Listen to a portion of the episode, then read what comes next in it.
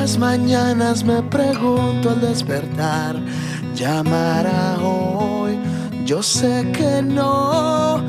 Y cuando me llama pido que no lo haga más. Imbécil soy, idiota estoy, pues me daña cada que dice que en ella yo no hay futuro. Me lesiona cada que habla de él, sabiendo que está siendo cruel.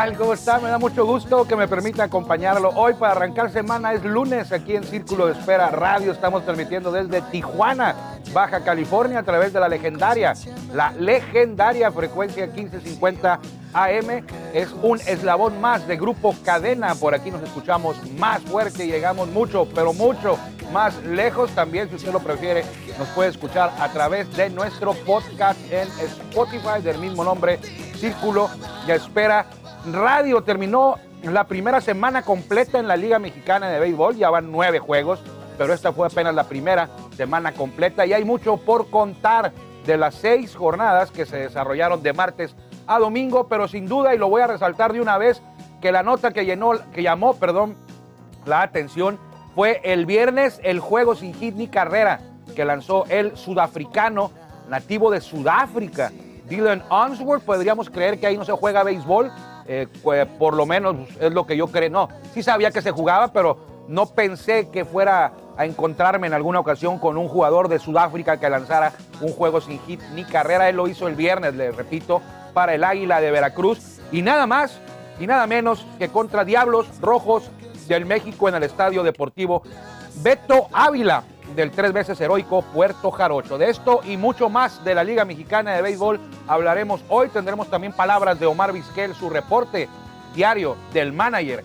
Eh, vámonos con la mejor voz de un estadio en México y me refiero a la de mi buen amigo Jorge Niebla, el Caifán, para que abra la puerta de este espacio que es traído a ustedes por Tecate. Bienvenidos. Toda la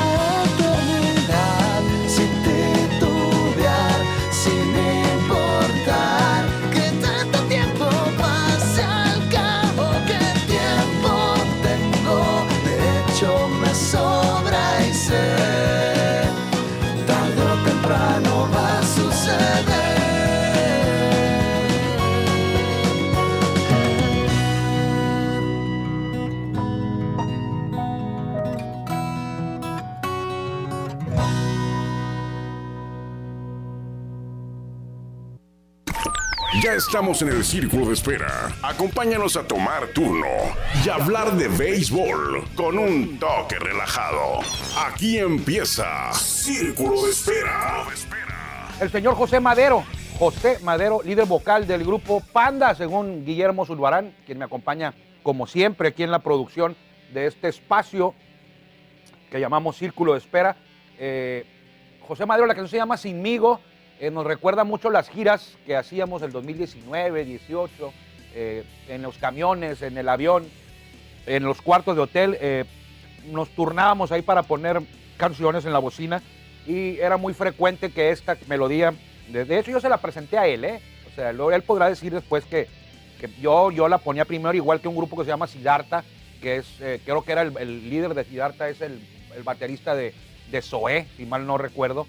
Y también después ya los escuché yo que eh, los andaban ellos ahí escuchando cuando yo meses antes las ponía y les agradó, qué bueno, porque yo soy chaborruco de 48 años y ver que los jóvenes de veintitantos, 30 andan replicando melodías tuyas, pues no andamos tan perdidos todavía. Ya le decía yo que terminó la primera semana completa en la Liga Mexicana de Béisbol y hay mucho por contar de estas jornadas de martes a domingo y destacaba yo el juego sin hit ni carrera de Dylan Unsworth, que de hecho tengo una tarjetita de él cuando fue prospecto de los Marineros de Seattle.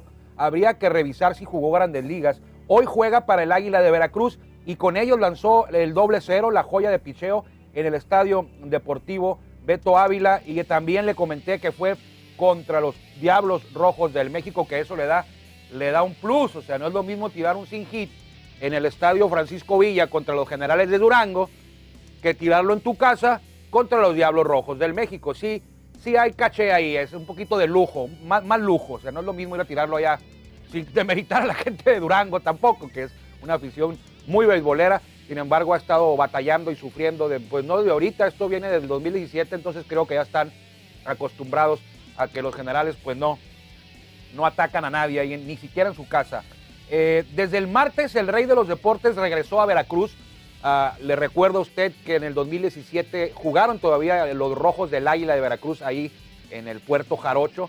Se movieron en el 2018 y ahora son los tecolotes de los dos Laredos, ese equipo que salió ahí de, de Veracruz. En Veracruz ha habido varias etapas de equipos que llegan y se van y llegan, regresan. Esta es como la quinta, creo, perdón. Y desde el martes regresó. Eh, no estuvo 2018 ni 2019, el 2020 pues no hubo béisbol en verano en ninguna plaza.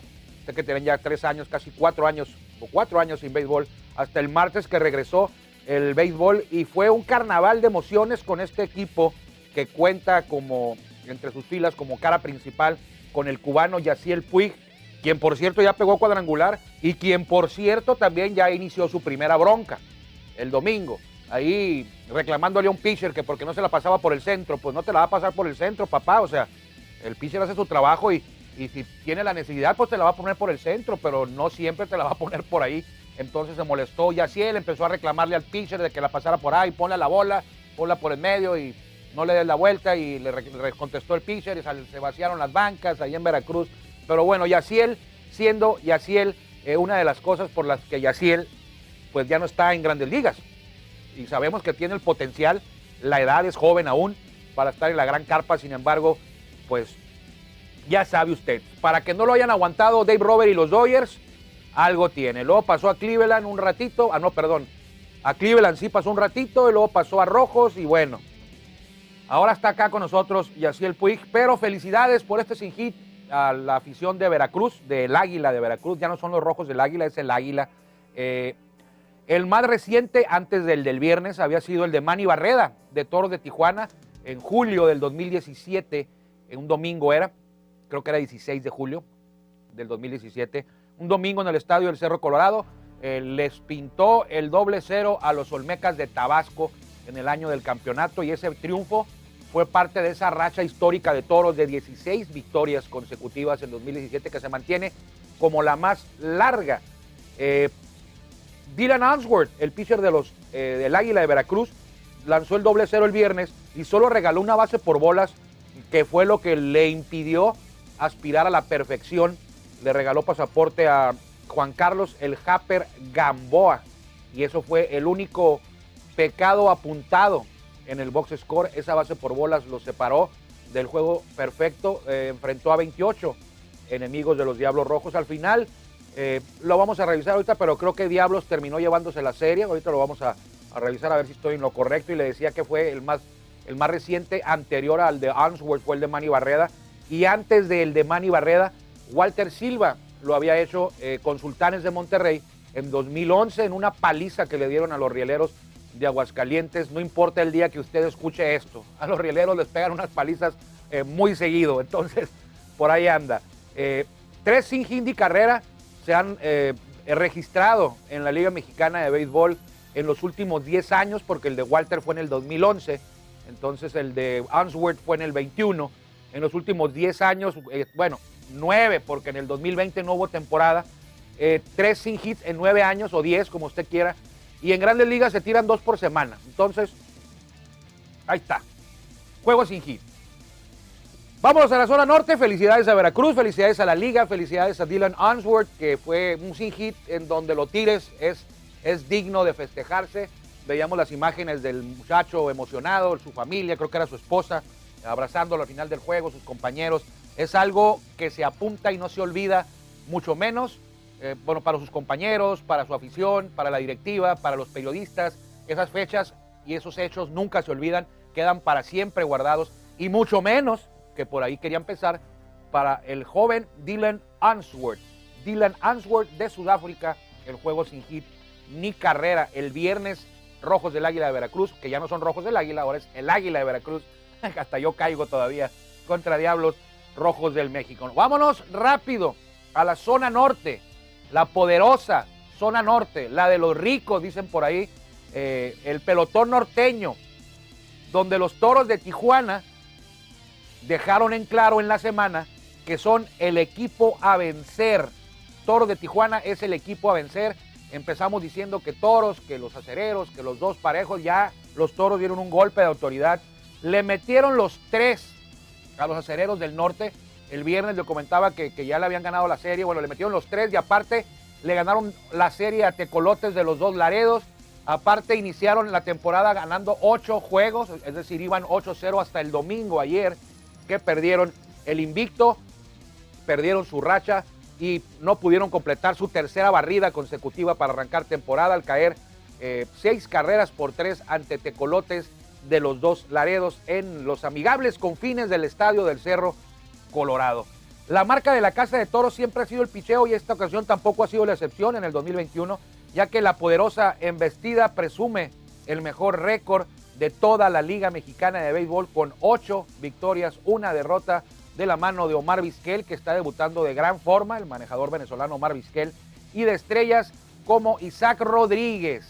Isaac Rodríguez, usted puede hablar de muchos jugadores de la Liga Mexicana de Béisbol, de Adrián González, de Ramiro Peña, de Yaciel Puig, del Cochito Cruz, del que usted quiera. Hay cientos de jugadores.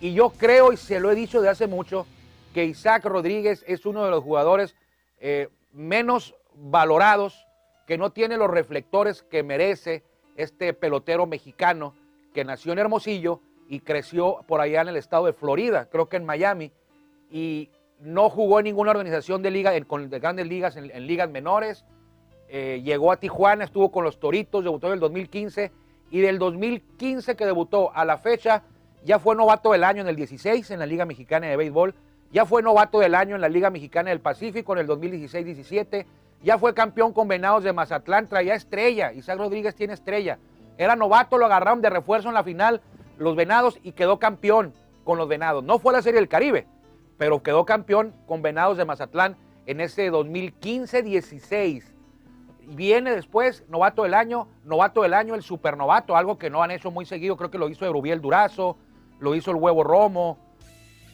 lo hizo Matías Carrillo de, ser novatos del año en temporadas ligadas en las dos ligas, Liga Mexicana de Béisbol y Liga Mexicana del Pacífico. Ya fue campeón bateador Isaac en el 2018.1 en la Liga Mexicana de Béisbol. Ya fue campeón bateador Isaac también en la Liga Mexicana del Pacífico la temporada 2019-2020 con Cañeros de los Mochis, ahí juega desde el 2016.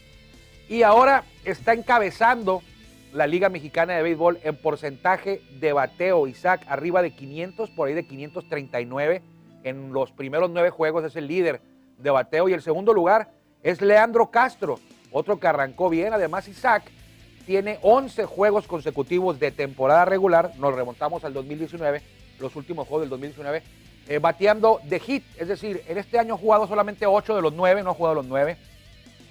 Y, y los últimos 3 del 2019 también batió imparable. Así que tiene 11 juegos en fila en, temporada regular. Isaac bateando de hit. Batió 3 el domingo, batió 3 el sábado, el domingo, el, viernes otros 2, en donde ha, donde ha jugado, en los juegos que ha participado, ha bateado por lo menos 2 hits en los últimos 3, 4, 4, perdón, juegos que ha disputado Isaac Rodríguez. Además, el domingo llegó a 83 bases robadas con los Toros de Tijuana y se convirtió en el nuevo líder histórico de la franquicia. Lleva siete en esta campaña y está en primer lugar, empatado con Alonso Harris. Oiga usted, Alonso Harris. Está empatado con Isaac Rodríguez con siete bases robadas, líder de la liga. Y ahora Isaac es el líder histórico de Toros de Tijuana. Dejó atrás a Dustin Martin quien tenía 82, quien recopiló, acumuló 82 en su etapa con los Toros de Tijuana, pues ahora el nuevo líder es Isaac. Eh, Isaac es el líder de hits de toros en la historia, también de dobletes, eh, de, bases robadas, de bases robadas ahora, de carreras anotadas, de juegos, eh, y poco a poco se va a ir apoderando de todas las estadísticas. las que se le va a complicar, pues van a ser las de cuadrangulares y la de carreras producidas, que no es su rol en el equipo, sin embargo, aparece entre los mejores de esta lista histórica. Eh, además de Isaac y Leandro, también andan por ahí el encendido Ricky Álvarez, Efren Navarro, Luis Cruz, Daniel Castro y Pete O'Brien. Eh, no es el mejor equipo en bateo de la liga, el equipo que batea más es el, de, el de Mariachis de Guadalajara, pero el sello de la Casa de los Toros, como le decía, es, el picheo y en picheo han dominado. Están ahí muy parejos en la parte alta de la tabla en picheo colectivo junto a los Leones de Yucatán. Eh, Jovan Meter, Vidal Nuño han estado intocables y son respaldados por un bullpen estelar con nombres como Oliver Pérez, que la verdad ha estado magistral el Culichi. Magistral es un piropo, yo creo. Lo ha hecho muy bien. Eh, lo que ha entrado a resolver lo ha resuelto. Eh, creo que no le han dado hit todavía o le han dado un hit nada más. Eh, ya ha tenido como una, yo creo que cuatro participaciones como relevista. La del domingo fue de dos entradas o la del, sábado fue de dos entradas, el sábado sí. Por ahí de siete entradas ha trabajado, cero carreras, ha ponchado a bastantes, lo ha hecho muy bien. Eh, él también está junto a Jake Sánchez, que lo ha hecho muy bien también. Eh, Gerardo Sánchez, que perdió el juego de ayer. Jesús Pirela, Carlos Torres, Brennan Bernardino, Jabson Gómez, los hermanos, no son hermanos, pero yo les digo así, los hermanos Pérez, Jorge y Tyson Pérez. Y la flecha, Fernando Rodney. Toros visitará, bueno, 8-1 va Toros, se enfrentó a Monclova, los barrió en Tijuana pero ahora Toros visitará de martes a jueves a Monclova y de viernes a domingo se enfrentará a los Sultanes de Monterrey por primera ocasión en esta temporada. Pero antes de pasar al resto de la liga, vamos al reporte del manager, a las palabras del manejador Omar Vizquel, quien todos los días da su reporte. Este es el del domingo de ayer en la tarde luego de la derrota, la primera derrota de Toro de Tijuana en la presente temporada. Vámonos con el venezolano Omar Vizquel y su reporte del manager. Se interrumpe la racha ganadora, pero la oportunidad de hacer ajustes. Por lo menos ganamos la serie, que es lo importante. Mientras seguimos ganando series, este, estamos adelantados del enemigo. Eh, jugamos una buena semana, este, creo que hubieron muchas cosas positivas, tanto con el picheo como el bateo, hemos dado batazos oportunos, hemos pichado en los momentos precisos, pero hoy no nos fue muy bien, hoy este, se nos congelaron los bates, eh, apenas pudimos dar cuatro hits hasta más o menos el sexto, séptimo inning, que fue donde tuvimos un par de oportunidades, y sin embargo no pudimos dar ese batazo que nos pusiera arriba en el score, pero este, estamos contentos por el resultado de esta semana. En relación a ese balance, ¿hay alguna proyección de algunos eh, cambios? Eh, ¿Se integra Nini? Eh, ¿Algún lanzador para la, serie que viene en la gira? Bueno, ahorita estamos en, observación con un pitcher que este, debería estar con nosotros pronto. no sé el nombre todavía, pero Vidal Nuno este, no estará con nosotros por ahora. tuvo un contrato con un equipo de, de las mayores y bueno, vamos a tener que sustituirlo de una manera u otra. Estamos viendo las posibilidades a ver quién pudiera hacer ese, pitcher, pero hasta el momento ese es el único cambio que, que se produce. Gutiérrez sí eh, se incorporó ayer al equipo y un placer tenerlo aquí con nosotros.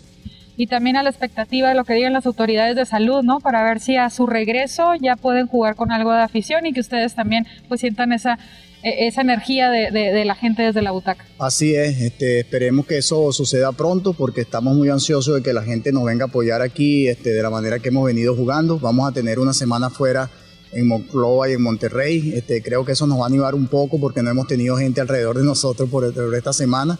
Y bueno, ya veremos la reacción de los muchachos. Ya me dejó preocupado, ¿eh? Ya me dejó preocupado. Vidal Nuño ya no va a estar con los toros porque firmó un contrato con una organización de grandes ligas. Vemos, tú estuviste ahí con Omar Vizquel cuando grabó eso, ese reporte. Yo no estaba enterado de esto. Este, ¿Con qué equipo lo firmó? No comentó, pero dijo que ya no iba a estar. Ya lo escuchamos, Vidal Nuño, que de los cinco abridores que tenemos es el que mejor lo ha hecho junto a Jovan Miller. Por escaso margen lo ha hecho mejor Vidal Nuño. Entonces, eh, habrá que ver quién es el que va a llegar a suplirlo. Eh, yo creo que esta semana se va a integrar a la rotación Carlos Hernández, del abridor que... El tema de Carlos Hernández es que no está lesionado de su brazo. Lo que pasó fue que un lunes, eh, previo al arranque de temporada, hubo una tormenta muy fuerte, tipo tornado, allá en la zona de Nuevo Laredo y Laredo, y a Carlos Hernández estaba en su cuarto de hotel y hubo destrozos en el hotel por el tornado, por la tormenta, y una ventana fue quebrada por el viento, por, por las cosas que arrastró el viento, quebró la ventana y un vidrio de esa ventana le impactó el rostro de, de- de Carlos en la frente y le causó una herida de consideración. Sin embargo, ya está recuperado, se ha venido, eso fue hace dos semanas exactamente, ya está recuperado y ha venido ah, trabajando con el equipo y ya estará listo, yo creo que esta temporada, esta, semana, perdón, para, para regresar a la rotación. Entonces, Samayoa también, José Samayoa se está integrando ya casi al 100% con sus compañeros en el trabajo diario. La sorpresa de este pelotón del norte sin duda fue Mariachis de Guadalajara al aprovechar un calendario, hay que ser objetivos, un calendario suave, no es lo mismo arrancar jugando contra, contra toros, contra cereros y contra sultanes que arrancar jugando contra bravos de León y contra generales de Durango seis veces, entonces es muy diferente. Sin embargo, los mariachis lo aprovecharon, ellos tienen la culpa del calendario, hicieron lo que tienen que hacer y a base de bateo están montados en el segundo lugar con siete ganados y dos perdidos, ¿eh? la gente de Benjamín Gil. Se dieron un festín, lo decía yo, con Generales de Durango y ya han ganado sus tres series. Son el equipo que más batea, con Adrián González, que ya pegó dos cuadrangulares ahí en Durango, Luis Sardiñas, Jesse Castillo, Leo Eras, Veo Amaral y compañía, pero yo los quiero ver más adelante cuando les llegue lo pesado del rol de juegos. Igual, muchas felicidades a esta escuadra debutante que está haciendo su trabajo. Otra sorpresa que también me agradó fue la de Algodoneros de Unión Laguna, que dirigidos por Omar Malavé abrieron con cinco victorias en fila. Ganaron viernes, sábado, domingo, martes y miércoles.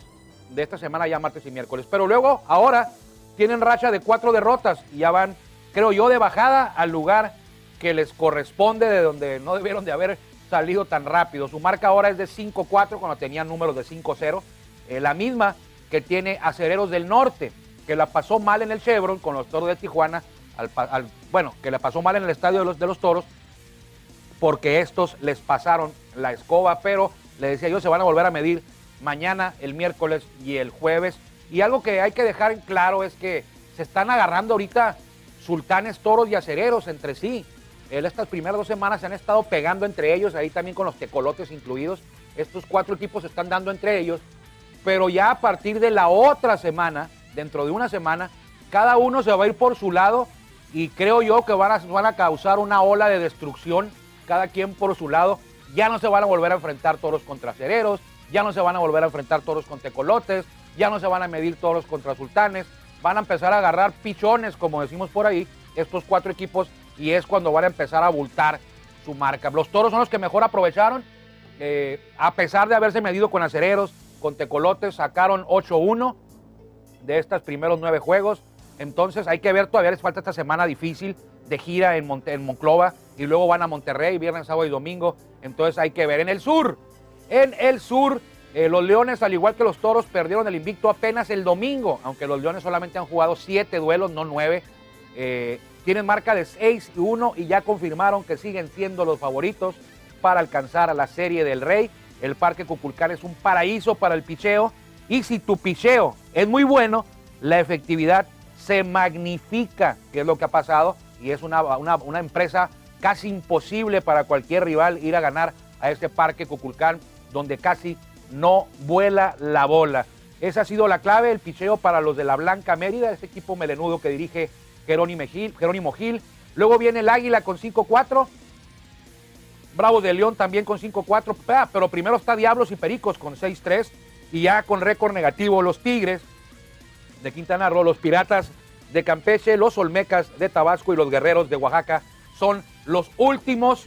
Solo han ganado uno en nueve intentos. La primera semana completa nos dejó un sin hit y la confirmación de que por el momento Toros y Leones son los rápidos favoritos para disputar la Serie del Rey. Todavía falta mucho camino por recorrer, pero seguiremos aquí al pendiente en Círculo de Espera que hoy ha llegado a su fin. Le agradezco que me haya permitido que lo acompañara para arrancar semana aquí en la 1550 o a través de nuestro podcast en Spotify. Yo soy Armando Esquivel, lo dejo con los pájaros picantes y si usted quiere y si Dios también así lo quiere, nos encontraremos por aquí mañana. Mañana ya martes. Que le vaya bien. Gracias por acompañarnos en el Círculo de Espera. Nos escuchamos próximamente. Círculo de Espera.